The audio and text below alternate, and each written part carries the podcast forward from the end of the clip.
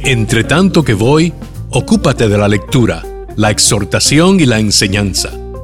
Presentamos Lectura Redimida con José Arturo Ruiz. Hola a todos, sean muy bienvenidos a un episodio más de Lectura Redimida. Qué felicidad, mi nombre es José Arturo Ruiz. Y yo soy Lucila Zavala.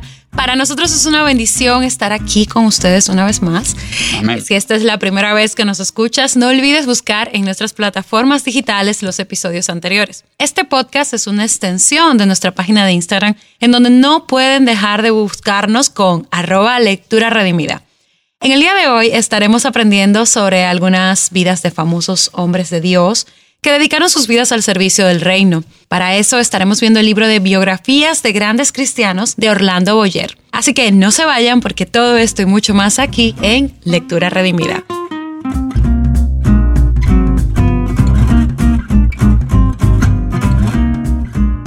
Bueno, vamos a empezar, Lucila. Ay, sí. Mira, el autor de este libro es muy interesante porque si tú supieras, no era- es un autor que, que no es muy conocido. Eh, muchas veces los autores que más, de los libros que más leemos son John Piper, John MacArthur, David Platt, Keller. Ajá, Keller. Pero qué interesante es cuando uno conoce nuevos autores y ya uno los incluye en su lista. Este autor se llama Orlando Boyer y nació en Estados Unidos. Él se dedicó al ministerio de la palabra en Estados Unidos, pero después se fue a Brasil como misionero. Él era miembro de una, eh, bueno, era miembro de la Iglesia de Cristo, pensando que por su avanzada edad era difícil que el departamento de misiones le apoyara. Él entonces regresó a Brasil por su propia cuenta. En cuanto a sostén económico, fundó una editorial con su mismo nombre y con el dinero de los libros vendidos fue publicando nuevos títulos. Wow, Sí. pero todo un empresario del reino. Especialmente, Cantan los empresarios del reino. especialmente comentarios bíblicos y la pequeña enciclopedia bíblica son conocidos por los evangélicos brasileños. Él fue muy conocido. Aquí quizás no lo conocemos muy bien, pero por lo menos en Brasil se destacó bastante. Incluso, Lucila, todavía en sus últimas horas de vida, él estaba pensando en nuevos títulos y, "Ay, ¿qué, qué yo voy a sacar? ¿Qué cosa? Publicó 131 obras, de las cuales 16 fueron de su propia autoría. Y este que tenemos en nuestras manos, del que vamos a hablar, fue el que, que la editó. Y la, Wow, que de verdad que debo decirte que este libro es una joya eh, en las manos de cualquier hijo de Dios. Eh, qué libro que edifica. Claro que sí. bueno, eh, realmente yo creo que es importante que destaquemos y que hablemos un poquito de que estos hombres de Dios de los que él habla, pues realmente mm, no, la biografía no es solamente para hablar de ellos en función de los resultados, ¿verdad? O del éxito que tuvieron cada uno, aunque en medio de conocer un poco de la vida de ellos, pues uno se va enterando de eso. Pero yo creo que la intención principal que tuvo Orlando, y yo creo que lo ejecutó de manera espectacular, fue mostrar la realidad detrás de estos hombres que te- el único fin que los movía y los impulsaba era servir a Dios. Eh, y yo creo que en ese proceso, eh, una de las cosas más fuertes que vamos a ver es todas las dificultades que tienen que pasar, o sea, y no dificultades como uno ahora en esta era moderna, siendo cristiano, y ahí pues me sirve a mí eh, el sombrero, como dicen, muy cómodos, ¿verdad? No, no, no, no ese tipo de dificultades como pasa una hora, no, dificultades reales, eh, grandes y, bien tediosas, eh, y aún así eh, a ellos los impulsaba el servir a Dios, el seguir a Dios, el, el- el expandir el reino del Señor. Claro que sí. Muchas veces cuando nosotros leemos este tipo de libros, uno se enfoca mucho en el resultado. ¡Wow! ¡Qué genial! ¡Wow! Se convirtieron tantos. Ajá, Martín Lutero, que predicó en, en- en una audiencia de 10 mil. ¡Wow! ¡Qué increíble!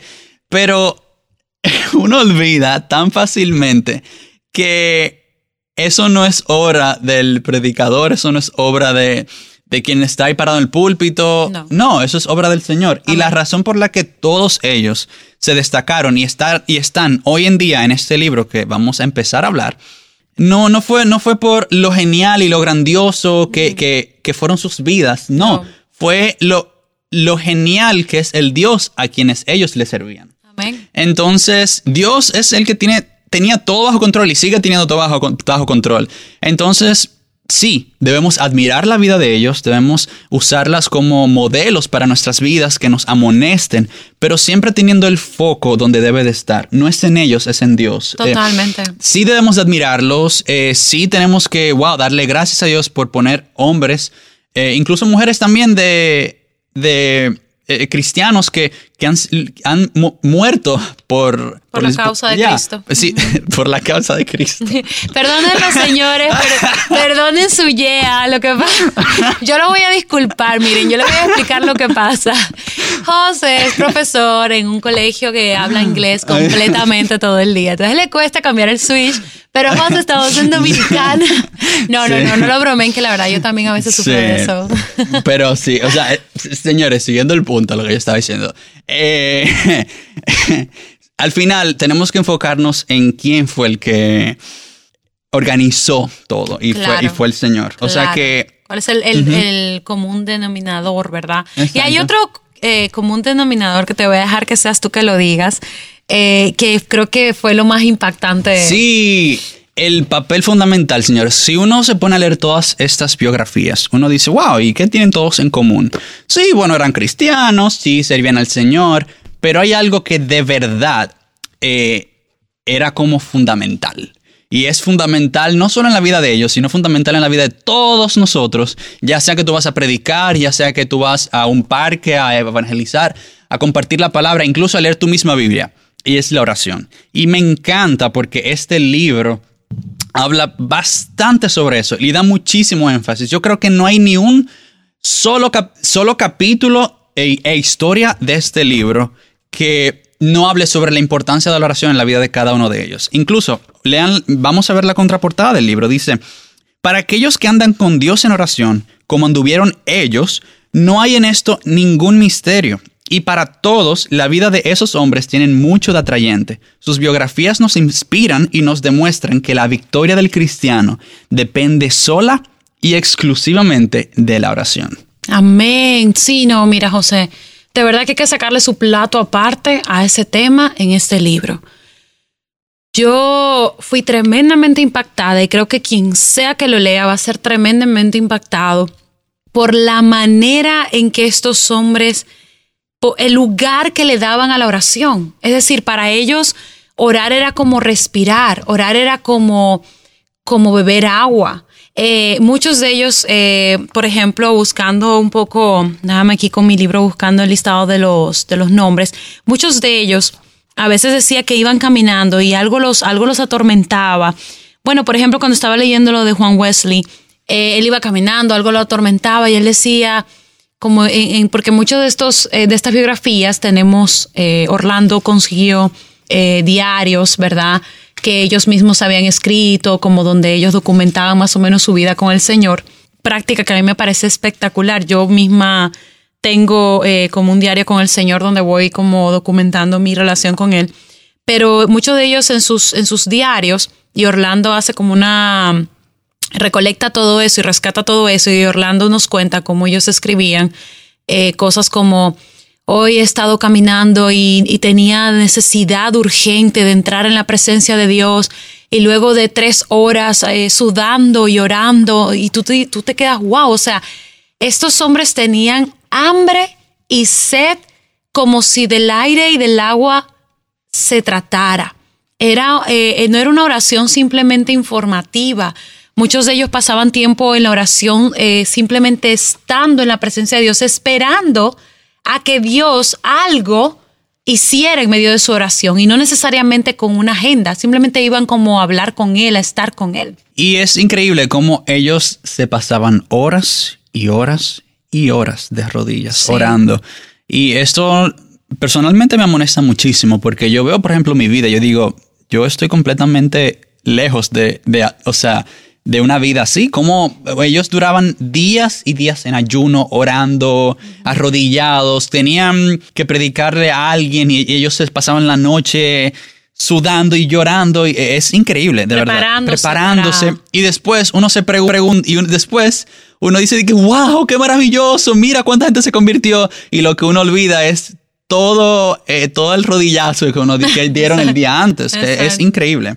Algo que, eh, que este libro, perdón, tiene en común, eh, cada una de sus historias, es que es la oración. Si uno tuviera, de verdad, personalmente yo digo que si uno tuviera que, que escoger el tema del libro, yo creo que ni siquiera son las biografías, es eh, la, eh, la relación de ellos con el Señor de la oración. Sí, sí, sí. Yo creo que el libro fácilmente se pudiera llamar Cómo tener una relación íntima con Dios. O sea, el libro pudiera ser una relación íntima con Dios, cómo tener una vida con Dios, cómo hablar con Dios. O sea, de verdad que yo creo que, como tú dices, el mayor testimonio que vemos ahí es eso. Y si, y si tú has estado, a todos nuestros amigos que nos escuchan, si tú has estado batallando con el tema de la oración, yo creo que este es un excelente libro para motivarte. Claro que sí, completamente. De verdad que sí. Esto, este libro me amonestó bastante. Y recordando eh, las biografías para grabar el episodio de hoy, yo dije, que wow, o sea, no, no, no puede ser. Eh, Esto es de verdad de- demasiado, demasiado genial. Pero ahora uno se pregunta, ok, es genial, el libro trata de biografías, pero Lucy, ¿qué biografías uno puede encontrar en este libro? Bueno, mira, aquí en ambos lo leímos en español. Hay una versión en inglés del libro. Eh, y Orlando pues hizo, colocó los nombres de los, de los misioneros y de los hombres de Dios en español, por si algunos no reconocen algunos nombres, porque por ejemplo tenemos aquí el de Guillermo Carey. No, eh, la traducción al final. Exacto, la traducción, Ah, la exacto. traducción. Porque por ejemplo tenemos aquí el de Guillermo Carey, que es William Carey. Mucha gente lo conoce como William Carey, pero Y Jorge tenemos, Whitefield, que George White. Exacto, Ajá. George, exacto. Eh, solamente para que lo tomen en cuenta, eh, quizás eh, fíjense un poquito más en los apellidos, pero eh, tenemos a Jerónimo Savonarola, tremendo, eh, Martín Lutero, que ese sí lo conocemos todos, Juan Bullán, Jonathan Edwards, John eh, Juan Wesley, que en inglés le dicen John, John Wesley, eh, Jorge Whitfield, David Brainerd, Guillermo Carey, Christmas Evans, Enrique Martín, Que ese es Henry Martin. ese es Henry Martin, exacto. Eh, Adorira- Adoniran Hudson, Carlos Finney, eh, bueno, luego él George tiene Mueller. George Mueller, David Livingstone, Juan Patón, Hudson Taylor, Carlos Spurgeon, Pastor HSI, no sé cómo se pronuncia, Pastor sí. No, parece. Y Suena eh, como sí, porque la H es muda, la H es muda, pero... Charles Spurgeon, eh, Carlos Spurgeon. Sí, exacto. eh, Lima Moody, eh, Jonathan, bueno, Jonathan Gofford, pero que en inglés sería Jonathan. Exacto. Ya esos son, Sí, esos son los autores del libro. Pero en el día de hoy, este libro es tan bueno que no lo vamos a hacer entero. En el día de hoy vamos a ver Sí. solamente una porción. Y en un próximo episodio vamos a ver eh, la segunda parte, porque queremos realmente adentrarnos un poco más eh, en eh, este libro, en las biografías y en los momentos interesantes, eh, que son muchos, de verdad. Sí. Entonces, ¿cuáles vamos a estar viendo en el día de hoy? Bueno, vamos a estar viendo eh, Jerónimo Savonarola, Martín Lutero, John Bunyan, Jonathan Edwards, eh, John Weasley, George Whitefield, David Brainerd y eh, William Carey. Esos son los que vamos a estar viendo en el día de hoy. Sí, totalmente. Bueno, de esos que acabas de mencionar, ¿cuál es tu favorito? Bueno, favorito, favorito, mm, no creo que tenga, pero sí tengo momentos que de verdad son de mis favoritos y me encantaron. Eh, de los momentos que vamos a mencionar hoy, como dijimos, son de esos, eh, de esos pocos eh, que acabo de mencionar. Pero tengo algunos momentos que de verdad me encantaron. Entre ellos está el encuentro, bueno, Martín Lutero, de verdad la historia de Martín Lutero es, eh, es fenomenal, excepcional. Sí. Eh, el momento en el que él se tiene que presentar con eh, los, las autoridades eclesiásticas de, de- de la iglesia romana, el Papa y todos ellos. Eh, es interesante como muchísimas veces nosotros vemos, wow, Martín Lutero fue un, tenía mucho valor, era muy, eh, mucho coraje y todo eso. Sí, ajá, pero ¿qué pasó detrás de escena? Entonces resulta que a él le habían dicho que él tenía que presentarse frente a todas las autoridades. él, o sea, o si no, se iba a morir, lo iban a matar. Eh, muy probablemente iba a morir quemado. Entonces, él... Nada, resulta que él estaba muy asustado. Y él se pasó el día anterior postrado, orando. Y aquí en el libro dice, postrado con el rostro en tierra, luchó con Dios llorando y suplicando. Uno de sus amigos lo llorar así. Oh Dios Todopoderoso, la carne es débil, el diablo es fuerte. Ah Dios, Dios mío, te pido que estés junto a mí contra la razón y la sabiduría del mundo. Hazlo, pues solamente tú lo puedes hacer. No es mi causa, sino la tuya. ¿Qué tengo yo con los grandes de la tierra? Es tu causa, Señor, tu justa y eterna causa. Sálvame, oh Dios fiel. Solamente en ti confío, oh Dios. Dios mío, ven, estoy dispuesto a dar como un cordero mi propia vida el mundo no conseguirá atar mi conciencia aun cuando esté lleno de demonios.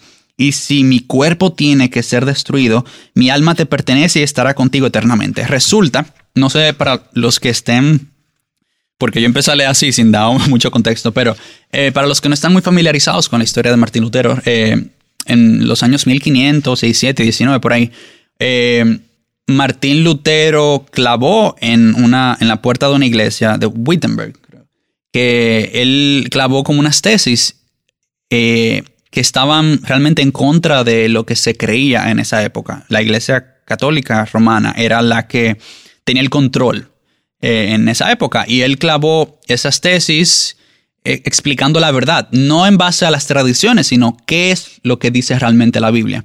Y claramente la iglesia de esa época, bueno, los católicos, el Papa y todos ellos estaban completamente en contra y decían, oye, arrepiéntete, o sea, cambia de opinión o de verdad tú vas a tener problemas, te vamos a, excomulgar de la iglesia, te vamos porque él era monje. Entonces, ahí, donde, esa parte que yo les mencioné, donde dice eh, lo, de la conciencia, realmente Martín Lutero no podía echar para atrás lo que él pensaba porque él estaba convencido de que la palabra del Señor es, es la verdad eh, y no lo que decían esas personas. Entonces, cuando él eh, se va a presentar con frente a todas esas autoridades, miren lo que dice. Se cuenta que el día siguiente, cuando Lutero atravesó el umbral del recinto donde comparecería ante la dieta, el veterano general Frutzburg puso la mano en el hombro del reformador y le dijo, pequeño monje, vas a enfrentarte a una batalla diferente que ni yo ni ningún otro capitán jamás hemos experimentado, ni siquiera en nuestras más sangrientas conquistas. Sin embargo, si la causa es justa y estás convencido de lo que es, avanza en nombre de Dios y no temas nada, que Dios no te abandonará. Entonces, continúa diciendo, el gran general no sabía que Martín Lutero había vencido la batalla en oración y que entraba solamente para declarar que le había ganado a peores enemigos. Cuando el nuncio del Papa exigió a Lutero que se retractase ante la augusta asamblea, miren lo que él respondió. Y de verdad, esto es mi libro, si ustedes pudieran ver mi libro, dice que, wow, dice, si no me refutas por el testimonio de las escrituras o por argumentos, puesto que no creo ni en los papas ni en los concilios, siendo evidente que muchas veces ya se engañaron y se contradijeron entre sí, mi, conciencia tiene que acatar la palabra de Dios. No puedo retractarme, ni me retractaré de nada, puesto que no es justo ni seguro actuar contra la conciencia. Dios me ayude. Amén. Eso es uno de los momentos de verdad que cuando yo estaba leyendo el libro a mí me impactó muchísimo, demasiado. Y bueno, rápidamente quisiera eh, mencionar otro momento, pero ya esto es en la historia de John eh, Wesley. John Wesley. Miren lo que dice, cuando eh, la madre de John Weasley estaba criándolo, eh, miren lo que dice. La madre se llamaba Susana. Susana marcaba el quinto cumpleaños de cada hijo como el día en que debían aprender el alfabeto, y todos, con excepción de dos, cumplieron la tarea en el tiempo señalado. Al siguiente día, en que el niño cumplía los cinco años y aprendía el alfabeto, empezaba su curso de lectura, iniciándolo con el primer versículo de la Biblia. Desde muy pequeños, los niños en el hogar de Samuel Wesley y su esposa, es decir, los padres de el famoso John Wesley, em, aprendieron el valor que tiene la observación fiel de los cultos. No hay en otras historias hechos tan profundos y conmovedores como los que se cuentan acerca de los hijos de Samuel y Susana Wesley, pues antes de que ellos aprendieran a arrodillarse o a hablar, se les enseñaba a dar gracias por el alimento, mediante gestos apropiados. Cuando aprendían a hablar, repetían el Padre Nuestro por la mañana y por la noche. Además, se les enseñaba que añadiesen otras peticiones, según ellos deseaban. Al llegar a una edad apropiada, se les designaba un día de la semana a cada hijo a fin de conversar particularmente con cada uno sobre sus dudas y problemas.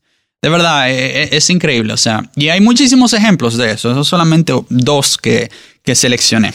Cada biografía uno puede sacar varias selecciones. Yo diría que esos esas dos eh, cosas que mencionaste tremendas.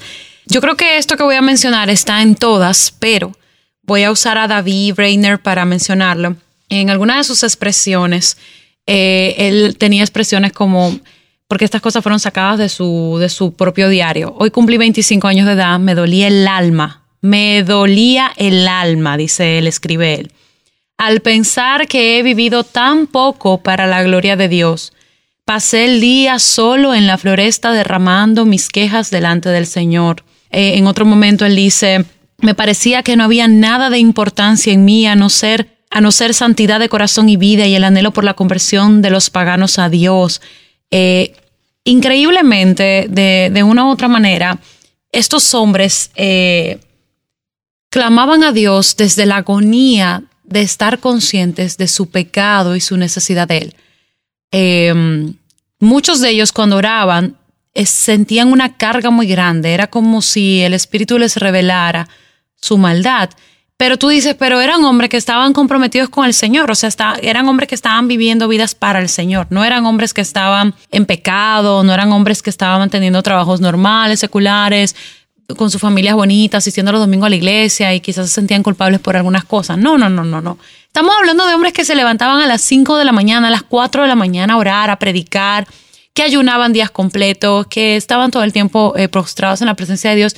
Y aún así, cada vez que ellos volvían a la presencia de Dios, ellos decían, cuánto me he arrepentido, cuánto me duele, cuánta hambre tengo, eh, eh, me siento arrepentido por mi maldad. O sea, constantemente estaban pidiéndole perdón a Dios por sus vidas miserables en pecados. Y eso me recuerda mucho tanto a Pablo como a David en la Biblia como Pablo decía, miserable hombre de mí, ¿quién me librará de este cuerpo de inmundicia? Y David también en el Salmo 51 vemos un alma derramada como lávame, límpiame más y más de mi maldad. En otro salmo, ¿verdad? Que él dice también, escudriñame y ve si hay en mí eh, pecado.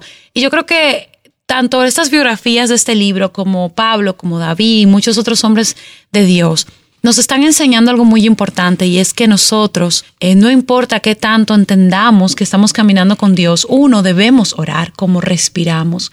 Y dos, necesitamos y, y yo creo que a medida que nos exponemos más a su presencia, eso va a venir solo porque el Espíritu Santo lo va a traer a nosotros, estar conscientes de la necesidad que tenemos tan pero tan grande de que Dios nos perdone, nos redima, que nos lave, que nos santifique, que vaya formando su carácter y su corazón a diario en nosotros. Em, yo diría que eso fue algo que también me, encantó y definitivamente, eh, wow, José, la verdad es que uno lee en la palabra que dice que no hagamos tesoros en la tierra, donde la polilla se lo come, donde, ¿verdad?, donde lo hurtan y tal. Eh, que pongamos la vista eh, en, los tesoros celestiales. Eh, también, ¿verdad? En Filipenses dice, cuando, cuando nosotros hemos muerto, o sea, con Cristo morimos y resucitamos con Él, o sea, y la verdad es que a veces uno lo lee, lo ve como algo bonito, como un poema, una literatura, pero a la hora de la verdad eso lo que significa es vivir para Cristo, vivir para su reino y para, para su nombre.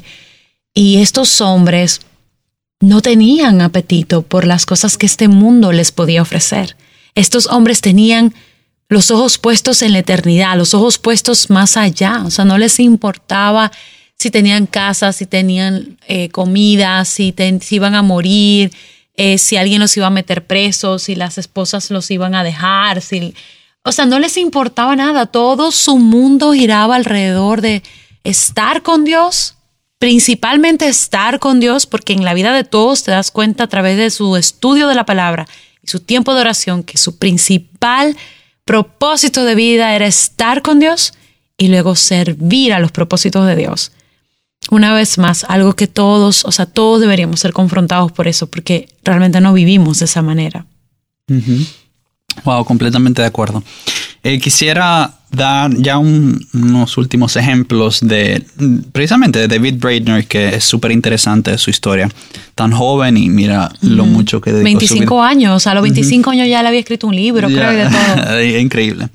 Miren lo que dice. Cierta vez eh, explicando, esto es explicando los momentos en que él predicaba y todo eso. Dice, cierta vez tuvo que predicar valiéndose de un intérprete que estaba tan embriagado que casi no podía mantenerse en pie. Sin embargo, decenas de almas se convirtieron por, ese sermón. Al final, el poder no es del predicador, es... Ni siquiera del traductor. No, ni siquiera del traductor. El poder es de la palabra que está siendo predicada. Eh, eh, es increíble como de verdad la, palabra del Señor no falla. Y ya, bueno, un último ejemplo hablando del mismo. Eh, miren algo que él dijo. adiós amigos y comodidades terrenales, aún los más anhelados de todos, si el Señor así lo quiere.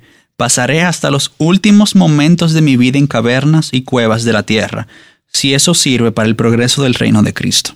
Amén, amén. Y, tú sabes que algo que me gustaría agregar es que cuando tú vas a la Biblia y estudias Gálatas, eh, tú te das cuenta cómo el Señor, Pablo empieza ahí, ¿verdad? Una vez más hablando de que no es por obras, de que es en Cristo, que es a través de Cristo.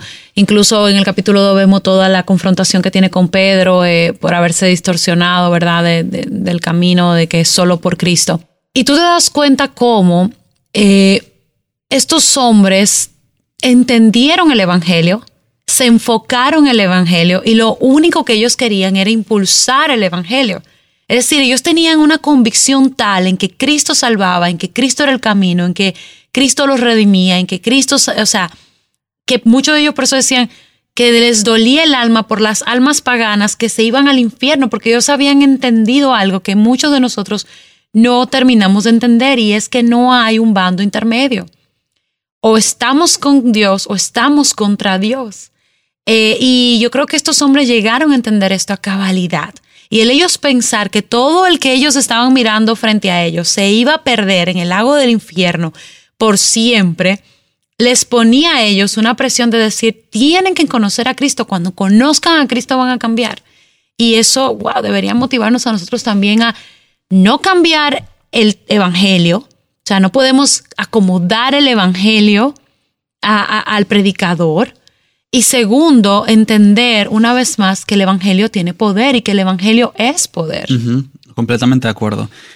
Bueno, señores, nuestro tiempo se está acabando. Ya para, tristemente, pero para finalizar, eh, Lucy, ¿por qué tú crees que deberíamos aprender y leer más de biografías? ¿Tú crees que eh, siempre bueno leer eh, teología, vamos a leer un libro ahí de tal tema, el matrimonio, o tú crees que las biografías eh, deberían también de estar en nuestra biblioteca? Sí, totalmente, porque yo creo que nosotros a veces leemos la Biblia como si fuera un libro, es un libro que tiene historia, pero como si fuera un libro como, ay, sí, qué linda historia, eh, pero es real. Y muchas veces nosotros pensamos que ya no hay Pablo, Pedro, eh, Timoteo, que ya no hay David, que... Y si verdaderamente quizás ya no ocurren ciertas de esas cosas súper impresionantes, que quizás un Moisés que abrió el mar rojo, pero sí hay hombres haciendo milagros, mostrando un Dios poderoso y milagroso en medio del mundo, como lo son Jonathan Edwards, George Mueller, que lo vamos a ver la próxima, o sea, eh, Wesley, o sea, estos hombres, yo creo que si nos tomamos el tiempo de leerlos y estudiarlos, nos vamos a dar cuenta que son los ejemplos vivos que tenemos la continuidad de lo que fueron estos grandes hombres de la Biblia. Claro que sí. Y de verdad, si hay algo que podemos aprender de este libro, una de las muchas cosas que uno puede aprender es definitivamente la importancia de la oración. Bueno, queridos amigos, el tiempo tristemente se ha acabado, pero esto fue todo por hoy. Esperamos que este episodio eh, les haya sido de mucha bendición como lo ha sido para nosotros y ojalá se animen y puedan leer este libro. Eh, próximamente, en unos próximos episodios, vamos a, continuar con este libro. Recuerden seguirnos en Instagram como arroba lectura redimida y si tienen alguna pregunta o sugerencia de algún tema que, nos, eh, que quieren que toquemos, pues ya saben dónde nos pueden contactar. Em, que el Señor nos ayude a recordar que cada palabra que leamos edifique nuestras almas, sea de bendición para los demás y nos acerque más a nuestro Creador. Pasen un gran resto del día y que Dios los bendiga a todos. Nos vemos en la próxima.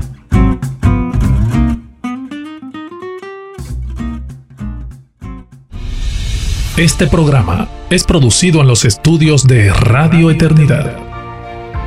Te motivamos a apoyar la obra que Dios está haciendo por medio de Radio Eternidad. Puedes hacerlo depositando tu ofrenda por cualquiera de estos medios, desde cualquier parte del mundo, vía PayPal con tu tarjeta de crédito o débito a través de nuestra página web. Y si vives en República Dominicana, puedes hacer tu depósito a nuestra cuenta corriente del Banco Popular 8226 66061. Que Dios te bendiga.